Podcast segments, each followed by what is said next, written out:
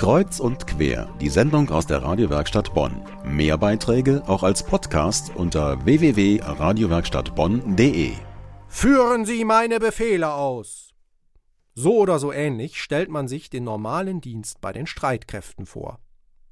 Doch jede Regel hat Ausnahmen. Das hat Oberstleutnant AD Jürgen Rose erlebt. Er ist Publizist, Diplompädagoge und Mitglied des Vorstandes beim Darmstädter Signal. Uwe Werner Schierhorn hat ihn interviewt.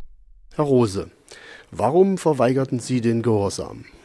Nun, im Jahr 2007 hat der Bundestag entschieden, Tornado-Aufklärungsflugzeuge an den Hindukusch zu entsenden. Das markierte für mich den Wendepunkt eines äh, friedensstabilisierenden Einsatzes hin zum Kriegseinsatz äh, der Bundeswehr.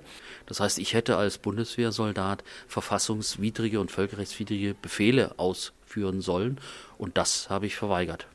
Was passierte nach der Verweigerung?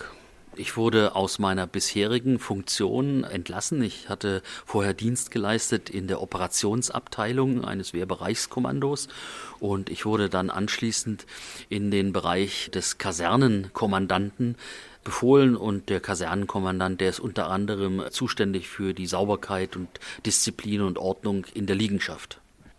Was raten Sie anderen Bundeswehrangehörigen, die in derselben Lage sind?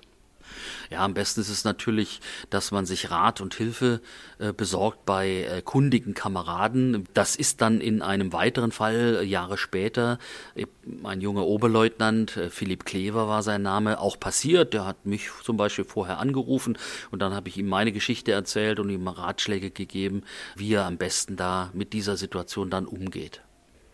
Warum engagieren Sie sich beim Darmstädter Signal? Ich hatte schon immer das Bedürfnis, mich sozusagen kritisch zu beteiligen als Staatsbürger in Uniform, aber auch außerhalb des Dienstes ohne Uniform an der sicherheitspolitischen Debatte.